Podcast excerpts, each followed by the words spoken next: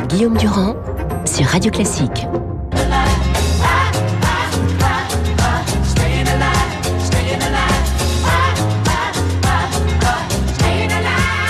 Voilà, c'est le deuxième générique grâce à notre bien-aimé réalisateur d'Esprit Libre. Effectivement, ce n'est pas la période disco, mais nous allons essayer de réfléchir dans la gaieté à des choses qui sont quand même assez graves. L'affaire Bayou, vous en avez entendu parler évidemment dans les journaux et grâce à la revue de presse de David il y a quelques instants. Bonjour Rachel Kahn, bonjour Hervé Gattegno. Ce qui est terrible dans cette affaire, c'est qu'on finit par au fond soutenir un garçon qui, c'est le moins qu'on puisse dire, a tout fait pour qu'on ne l'aime pas vraiment. Il s'appelle Julien Bayou, il est jeune, ses méthodes n'ont toujours pas été d'une grande disons, marqué par une grande euh, version démocratique de la politique, bien que ce soit un homme euh, de gauche. Mais là, franchement, euh, après les déclarations de son avocate, on a l'impression de passer devant un stand de Baltrap plutôt que devant la justice.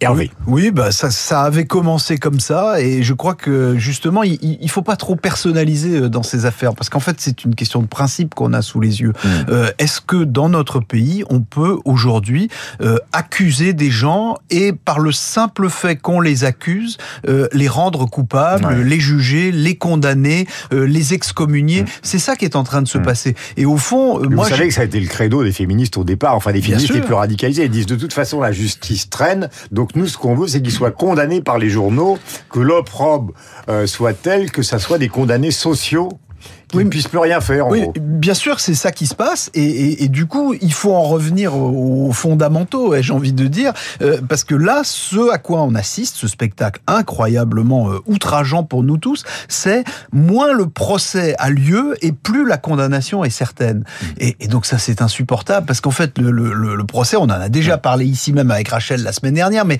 c'est le débat contradictoire. Julien Bayou, à ce stade, ne sait même pas exactement que dit de quoi il est accusé justement, et que dit son avocate justement pour euh, avoir relancé ce débat autour de sa personne. Eh bien, elle dit, moi je ne voudrais pas trop euh, prolonger cette atteinte euh, révoltante à la vie privée de ces gens que je ne connais pas et que je n'ai pas très envie de connaître, mais, mais disons juste quelques détails. Ce qu'elle dit, c'est que c'était une séparation visiblement très douloureuse, qu'il y a eu une sorte de, de chantage affectif, je ne sais pas si c'est le bon hmm. terme, compte tenu du fait que ça semble s'être terminé par une tentative de suicide de l'ex-compagne de, de Julien Bayou tous ces détails, encore une fois, on ne mm. devrait pas les connaître. Mm. Mais malheureusement, nous les connaissons. On a même parlé d'attitudes concernant plusieurs de ces compagnes, et pas simplement. Malheureusement, nous connaissons cette affaire à cause de Sandrine Rousseau. Je pense que on, on y, on y reviendra.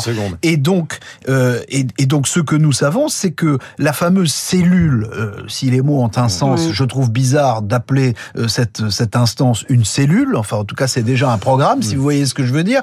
Mais euh, cette fameuse cellule se saisit ou est saisie euh, de ce reproche fait à Julien Bayou, et lorsqu'il demande à y être entendu, la cellule refuse de l'entendre. Mm. Donc là, on est vraiment dans le, au comble du procès stalinien, et tout cela est ensuite déversé euh, devant l'opinion par Madame Rousseau, euh, et devient un scandale national qui oblige en quelque sorte politiquement mm. Julien Bayou à se démettre. Euh, là, vraiment, on est à mille lieues de quelque chose qui ressemblerait non seulement à la justice, non seulement à la justice, mais à quelque chose de juste, tout simplement. Euh, une militante féministe citée tout à l'heure par David Abiquière dans la revue de presse, ça m'inquiète un peu de voir quelqu'un tomber sans que les faits soient qualifiés. J'ai peur que ce soit contre-productif pour le combat féministe. Vous avez signé sur le point FR donc un article consacré justement à l'intervention de Sandrine Rousseau chez nos confrères de cet avou avec cette espèce de sourire béat mais en même temps carnassier derrière ses lunettes euh, d'institutrice et qui dit, qui a répondu justement quant à son élimination politique step par step. Donc il y avait quelque chose d'assez en souriant. Oui, c'est ça, d'assez bizarre. C'était, elle, elle, annonçait le programme en quelque sorte. Hein. Les, les, têtes doivent Rachel, qui est cette femme qui justement pratique le baltrap en souriant? Non mais Là, de toute façon, on sait bien que depuis euh, depuis euh, deux ans à peu près, pardon, c'est la victimocratie. Cette femme n'est pas féministe. Le féminisme est un humanisme, est un universalisme fait avec les hommes, fait avec nos principes républicains.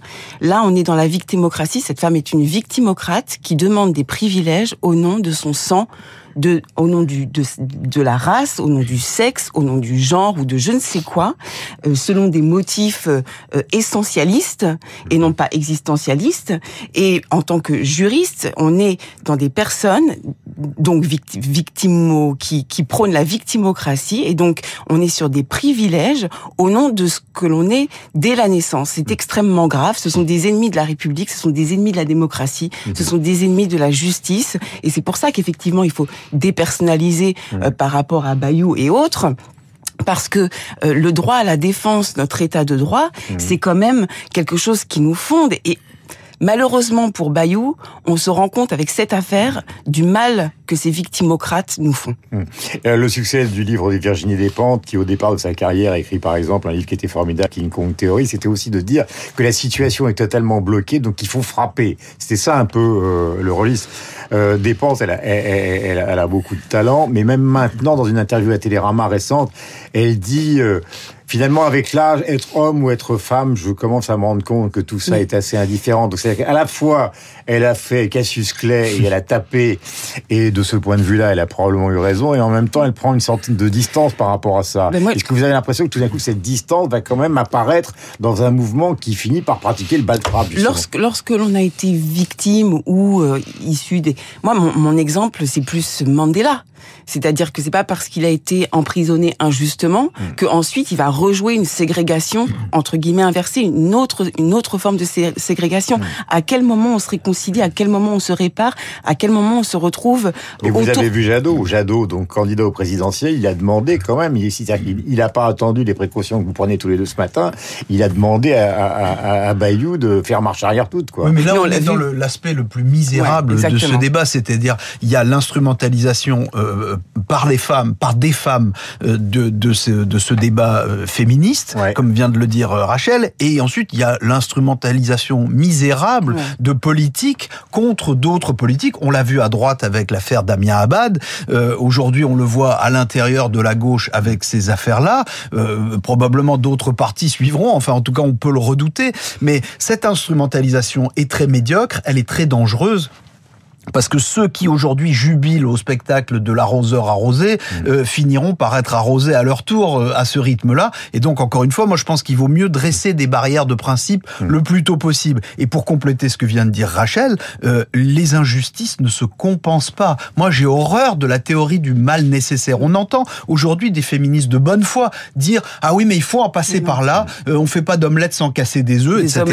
Le, il n'y a oui les omelettes en effet les injustices ne se compensent pas, elles s'additionnent. Il faut jamais oublier ça. Donc euh, c'est pas parce qu'on va commettre des injustices aujourd'hui que ça va réparer des injustices d'hier ou des injustices de demain. Hervé Gattegno et Rachel Kahn, nous sommes ensemble. Rachel, je rappelle que vous avez été en dehors de vos qualités, non seulement euh, euh d'écrivain, d'auteur, euh, mais également de juriste. Je rappelle que vous avez été sportif de haut niveau et je voudrais qu'avec vous on conclue cette cette émission ce matin et cette matinale sur l'antenne de Radio Classique avec l'affaire qu'on a évoquée tout à l'heure à 7h40 avec Vincent Duluc, grande plume de l'équipe concernant l'équipe de France.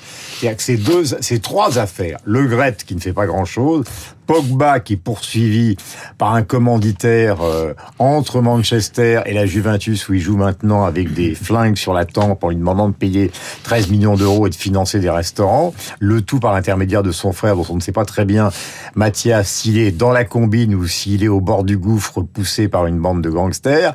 Et puis l'autre affaire, c'est l'affaire Diallo qui fait tabasser, semble-t-il, euh, sa consoeur du PSG à l'époque, sans qu'on sache là aussi exactement si elle est définitivement la commanditaire de l'affaire ou si elle est une sorte de, de, de paravent avec d'autres commanditaires derrière. On a l'impression que c'est le milieu, que c'est en pareil du foot en fait. C'est incroyable. Quand on pense en fait, euh, et c'est vrai que lorsque je faisais du sport de haut niveau en équipe de France, où on était dans une émulation, une, émancipation. Là, on équipe de France d'athlétisme. Hein, d'athlétisme. Euh, et puis moi, je reviens à cette phrase de, de Voltaire, en fait, euh, saint de corps et saint d'esprit. Là, on voit bien qu'au niveau de l'esprit, de, de l'esprit l'esprit libre, c'est-à-dire en fait celui qui s'émancipe et qui euh, qui nous qui nous donne à partager nos humanités. On est en préparation des JO, donc ça veut dire qu'on a une charte olympique. On a, la coupe, du Monde dans 55 jours. Alors ça, on en plus le dossier du Qatar. On a, en fait, ça, ça nous détourne complètement de la beauté du sport et effectivement, ces affaires, au fond, elles, elles sont aussi significatives d'une ambiance sociale qui est délétère. On a des personnes qui sont euh, issus notamment de, de, de quartiers euh, qui n'ont pas forcément peut-être euh, le, le, bagage pour se prémunir ou se, se protéger euh, de, bah, de ces affaires-là. Et c'est dramatique. si je me souviens bien de, de l'idéologie qui est sortie de la Coupe du Monde 98 gagnée par la France, c'était cette idée que par la beauté du sport, par les résultats obtenus et par une certaine forme d'éducation, on finissait par échapper à ses origines et donc échapper aux quartiers qui sont des quartiers de la damnation sociale. En fait, ce que l'on voit dans cette affaire Bagba et dans l'affaire Diallo, c'est qu'on n'échappe pas au quartier. C'est-à-dire que même si eux y échappent, les quartiers les rattrapent. Exactement. C'est catastrophe. Et avec des flingues. Et là, et là, en plus, on est dans vraiment euh, quelque chose de délictueux, de, de criminel. Euh, moi, c'est ce qui me fend le cœur, c'est l'image que l'on donne en fait euh, à nos à nos plus mmh. jeunes. C'est-à-dire qu'on nous dit voilà, le sport, ça vous ça va vous permettre justement d'entraîner cette mmh. cette émulation intellectuelle. Et au final, on voit que ça se termine en, en drame de quartier, quoi. Mmh. Et alors, avec, on parlait tout à l'heure aussi du tennis, avec cette cette forme de noblesse en tout cas de civilité, d'urbanité qu'il y a dans le tennis. Et là, sur le foot, on a une cristallisation. Là, ce sont des grosses affaires. Mais souvenez-vous, on a eu aussi l'affaire des hijabeuses qui a ramené les histoires de voile dans le sport. C'est quand même assez détestable. Hmm. Euh, est-ce que tout à l'heure j'ai employé le mot de milieu parce qu'évidemment il y a énormément d'argent dans le foot. Demander une rançon de 13 millions d'euros, c'est quand même pas n'importe quoi pour rien parce qu'il s'agit d'une protection bidon plus ou moins qui est accordée. Ça rappelle effectivement des grandes affaires du milieu euh, tu tiens un bar, tu tiens euh, des salles de jeu, on te protège, en fait on te rançonne. C'est exactement ça qui se passe dans le foot. Oui, c'est le, c'est le grand non-dit de, de, toutes ces affaires. Il y a désormais une emprise de la voyoucratie. Alors il faut, les, policiers disent qu'il faut plus dire le milieu parce qu'il n'y a plus vraiment de milieu en France. Il n'y a plus de Francis Lebel. Voilà, il y a des milieux euh, qui ne sont pas tellement structurés. Mais euh, oui, il y a la voyoucratie qui s'est rapprochée énormément du football parce qu'il y a beaucoup d'argent dans le football et parce que les gens qui manient cet argent, les joueurs, sont des jeunes gens qui sont très mal formés. Euh, c'est la grande faillite du système du football, pas seulement en France, euh, en Europe. C'est que ces jeunes gens euh, qui brassent des, des, des, millions, des centaines de millions, sont très jeunes, souvent d'origine modeste, euh, souvent vivant dans un entre-soi avec des familles avec des clans autour d'eux euh, qui ne pensent qu'à profiter de tout cet argent. Et les voyous, ont mis la main sur beaucoup de clubs. Euh, c'est une chose qui ne se dit pas, mais que les journalistes spécialisés connaissent, que les dirigeants de clubs... On l'a dit même à la grande époque de l'OM. Que les dirigeants de clubs savent, mais en général n'abordent qu'une fois qu'ils ne sont plus à la tête des clubs et que la fédération connaît, que la fédération mm. tolère, parce qu'au fond, elle considère qu'elle n'a pas tellement le choix. Et si on fait le grand écart, parce qu'on a, on n'a pas beaucoup de temps, mais le grand écart entre ces affaires et ce qui se passe au niveau de l'équipe de France, ben, c'est que finalement, on a une équipe de France qui hésite toujours, et nous-mêmes dans le regard que nous portons sur elle, entre euh, l'exemplarité et la représentativité. On ne peut pas attendre de nos champions qu'ils soient plus exemplaires que nous. Et si nous voulons une équipe de France qui soit représentative de la France, ben, malheureusement, j'ai envie de dire, elle l'est. Parce que en France, il y a de la violence, en France, il y a du racket, en France, il y a des, des problèmes de, de, de, de de coexistence mmh. entre euh, les, les, les quartiers euh, et euh, la société bourgeoise. Tout cela, on le voit dans le football. On s'en souvient. Et on le voit avec une matière très conflictuelle. Au téléphone, quand nous préparions cette émission, la façon dont Gourcuff a été sorti de l'équipe de France. Bien sûr. À l'époque, par Ribéry et par Benzema, rappelle quand même la manière dont Diallo est soutenu par toutes celles qui appartiennent à la même communauté. Exactement. même si elle a utilisé les barres de fer, ce qui est quand même assez invraisemblable. Bien sûr. elle a tort, mais elle est quand même soutenue Après une première phase dans cette affaire, Amraoui Diallo, où c'était Amraoui qui passait pour la méchante, et le club et la fédération qui probablement en savaient beaucoup plus qu'il n'en disait. le mot de la fin avec Rachel. Significatif qu'au sein d'une équipe, on ne porte plus son maillot, mais qu'on soit dans quelque chose de clanique et communautariste dans l'affaire Diallo. Ouais. Ce qui est au cœur de l'équipe. Exactement, et ce, qui, et ce, qui, est notre problématique française.